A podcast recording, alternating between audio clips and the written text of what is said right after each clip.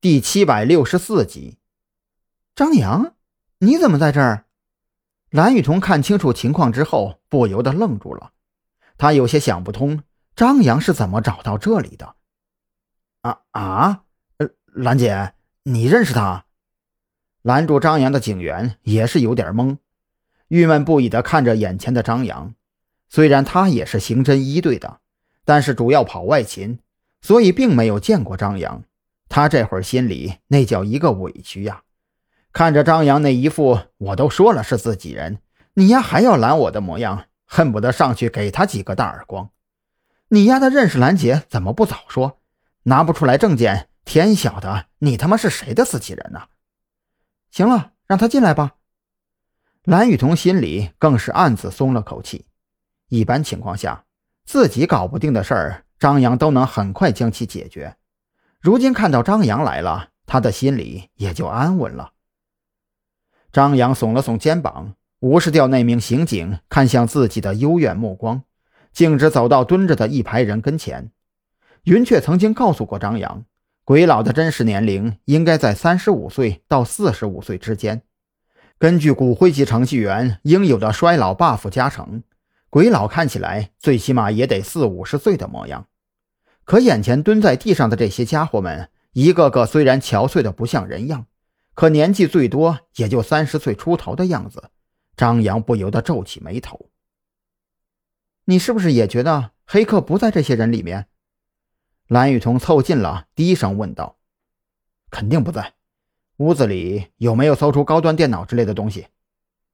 张扬下意识地抬手摸了摸鼻子，问道：“这个地点应该是没有错。”因为自己从云雀口中得知的精确地点和许志伟查出来的完全一致，总不能云雀为了骗自己，还特意串通鬼佬给许志伟设了一个局吧？这么一想，貌似还真有这个可能啊！带着满脑子疑惑，张扬在这栋民居里四处走动起来。屋子里的摆设并没有什么特殊之处，因为租住的都是青年人，所以。懒也是一个通病，屋子里乱七八糟的堆满了各种生活用品，甚至某一间屋子里的垃圾桶都已经长出了蘑菇。光猫放在什么地方？张扬忽然想到了什么，当即转身看着蓝雨桐开口问道：“呃，在在二楼。”蹲在边上那一对神色迷茫的情侣当即开口抢答：“他俩就是刚到这边的务工人员。”甚至连工作都还没有找好，这栋房子都还是昨天刚刚租下的。走，你带我去二楼看看。张扬当即朝着那名男青年开口说道。那个男青年也不矫情，正所谓是不做亏心事，不怕鬼敲门。反正自己无事一身轻，正是到了验证警民一家亲的时候。在他的带领下，张扬朝着楼梯走去。忽略掉云雀提供鬼佬准确位置的消息来源，许志伟这边肯定是根据 IP 地址定位的。那么，先去看看光猫肯定是没错的。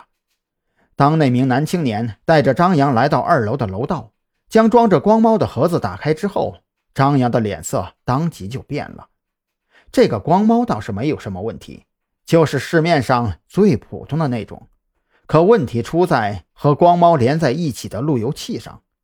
众所周知，路由器这种东西，随着价位的不同，实际效果也是天壤之别。寻常家用的话，无非就是一百块左右的普通型号，能够保证在一百多平米的屋子里信号畅通，就完全可以了。可眼前这一个路由器却是实打实的高端货色，仅凭那足有十六根的信号发射器，就说明其价值不菲。要知道。这栋民居完全被房东改造之后用来出租，购置如此高端的路由器，简直就是脱裤子放屁，多此一举嘛！